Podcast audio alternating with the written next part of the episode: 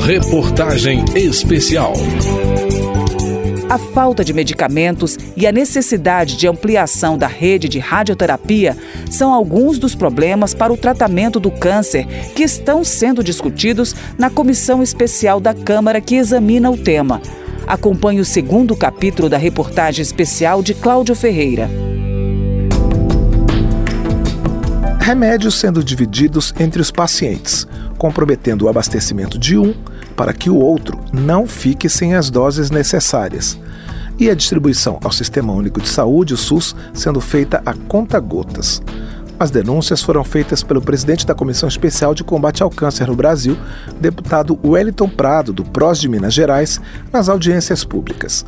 Uma delas tratou especificamente da falta de medicamentos para leucemia mieloide crônica e a leucemia linfóide aguda. Na mesma audiência, o médico hematologista José Francisco Comenali, presidente da Associação Brasileira de Hematologia, Hemoterapia e Terapia Celular, explicou que essas leucemias são controláveis com remédios e que o tratamento pressupõe disciplina para tomar a medicação todos os dias. Falta desse medicamento faz crescer uma célula que ela pode evoluir, inclusive com resistência a esse medicamento e evoluir para o que a gente chama fase aguda, isto é, essas células que crescem devagar, elas começam a crescer mais rápido. Então é a mesma coisa que você está com uma rédea, um cavalo que quer se disparar. Você tem que ficar segurando. A hora que você solta, ele pode disparar e você não consegue mais alcançar. O desabastecimento recorrente, segundo a sanitarista Catarine Pinto, diretora executiva da Associação Brasileira de Linfoma e Leucemia, traz angústia e temores aos pacientes,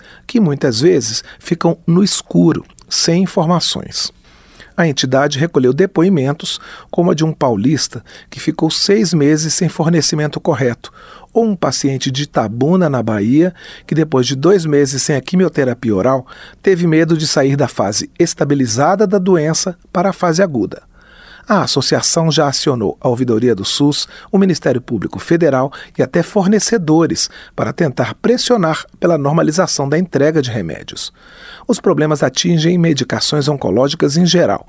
O presidente da Sociedade Brasileira de Oncologia, Paulo Hoff, sugeriu que o governo dê prioridade às compras centralizadas e bem planejadas para evitar falta de medicamentos, desperdício e disponibilizar as novas tecnologias o poder de compra, o poder de negociação do governo federal poderia ser utilizado para fazer uma negociação de um custo menor dessas terapias de alto custo e o governo poderia disponibilizar créditos destes produtos para as unidades federadas para que isso pudesse chegar aos pacientes Clarissa Rodrigues, coordenadora do componente especializado da assistência farmacêutica do Ministério da Saúde, aponta que a crise sanitária provocada pelo coronavírus trouxe problemas no setor de medicamentos. Segundo ela, os laboratórios suspenderam entregas ou, quando entregaram os produtos, reajustaram os preços em um patamar que exigiu novas negociações. A representante do Ministério da Saúde explica que foi criada uma comissão interna de medicamentos para priorizar compras, além de outras providências para evitar lacunas no abastecimento a gente tem trabalhado para que a interrupção do tratamento para o paciente ela não ocorra, mas por vezes alguma situação, por exemplo, a gente teve um impacto muito grande da pandemia que, além de ter trazido uma escassez dos insumos farmacêuticos ativos, uma dificuldade na logística, porque as fronteiras foram fechadas e até há pouco tempo atrás muitos medicamentos que são importados, eles tinham que ser trazidos para o Brasil de navio, o que deixava a logística ainda mais demorada. O preço também dos medicamentos medicamento sofreu um impacto muito significativo. Então, tem algumas situações que ocorrem aí nesse processo que acabam impactando, por vezes, né, o tratamento do paciente.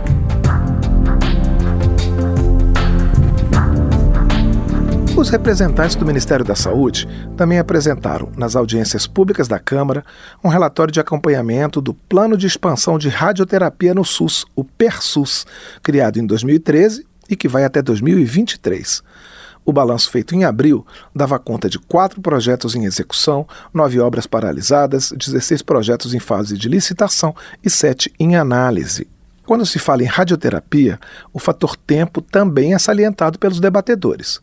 Maíra Botelho, da Secretaria de Atenção Especializada à Saúde do Ministério da Saúde, mostrou que os gastos do governo com tratamento de câncer no SUS, incluindo cirurgia oncológica, rádio, químio e iodoterapia estão aumentando e o plano de expansão está impactando a oferta dos serviços.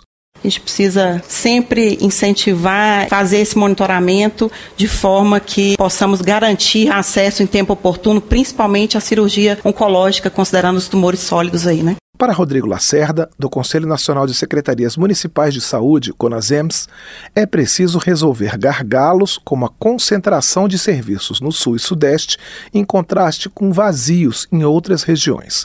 Ele analisa o orçamento apresentado pelo Ministério da Saúde para o tratamento do câncer.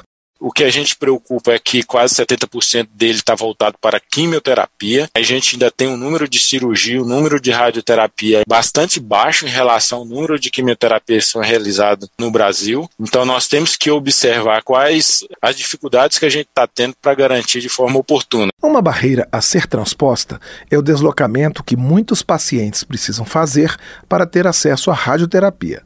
Só 130 dos 5.570 municípios do país têm os equipamentos necessários. Resultado: são em média 72 quilômetros de viagem para se submeter à radioterapia. O caso extremo é o de Roraima, onde o deslocamento chega a 1.600 quilômetros porque não há serviço disponível. A deputada Carmen Zanotto, do Cidadania de Santa Catarina, vice-presidente da comissão especial que discute o tratamento do câncer no Brasil, ressalta a importância de modernizar equipamentos e diminuir o tempo dos tratamentos. Durante a pandemia, uma alternativa para evitar idas dos pacientes aos hospitais foi concentrar as sessões em menos dias. Nós entendemos que aquilo que se faz em quatro semanas, se a gente puder fazer em uma semana, reduz o deslocamento dos nossos pacientes, evita risco nas BRs, mas acima de tudo também dá agilidade para cobertura e atendimento de mais pacientes. Helena Esteves, da ONG Instituto Oncoguia, trouxe alguns dados para o debate. 60% dos pacientes com câncer precisam fazer radioterapia. Em uma pesquisa feita com mil pessoas com câncer, 35% declararam que precisam sair da cidade para fazer o tratamento. Outros números foram apresentados por Arthur Rosa, presidente do Conselho Superior da Sociedade Brasileira de Radioterapia. Em 2019, havia 409 equipamentos para fazer radioterapia, 38% em hospitais filantrópicos, 15% no SUS e os outros 47% na rede privada. Ele também insiste na questão da desigualdade na distribuição dos aparelhos. A estratégia de doação de máquinas ela tem que ser talvez revista com um viés um pouco mais crítico, né, pensando justamente num acesso mais amplo no território nacional e gerar a hierarquização de acesso por, por complexidade, porque esse acesso a essas altas tecnologias para quem precisa seja feito de forma hierarquizada e, obviamente, a discussão que a gente tem de incentivos econômicos, impostos, linhas de crédito. Talvez a gente precise, em vez de estar discutindo um PERSUS para os próximos 10 anos, a gente está discutindo uma nova forma de enfrentamento para que, com um trabalho contínuo, com a reavaliação anual, a gente consiga fazer uma mudança relevante no longo prazo desse problema. E a gente hoje está com a radioterapia muito próxima de uma fase crítica sem precedente. Pelo que está se desenhando, os entraves para uma boa prestação de serviços no tratamento do câncer ainda são de resolução mais lenta. A relatora da comissão especial que trata do assunto na Câmara, a deputada Silvia Cristina, do PL de Rondônia, propôs em um dos debates que haja uma comissão permanente, uma estrutura fixa na casa para acompanhar o tema. Da Rádio Câmara de Brasília, Cláudio Ferreira. A reportagem especial sobre o tratamento de câncer no país teve reportagem de Cláudio Ferreira, edição de Vera Morgado e trabalhos técnicos de Newton Gomes. Todo esse conteúdo está disponível em radio.câmara.leg.br. Reportagem especial.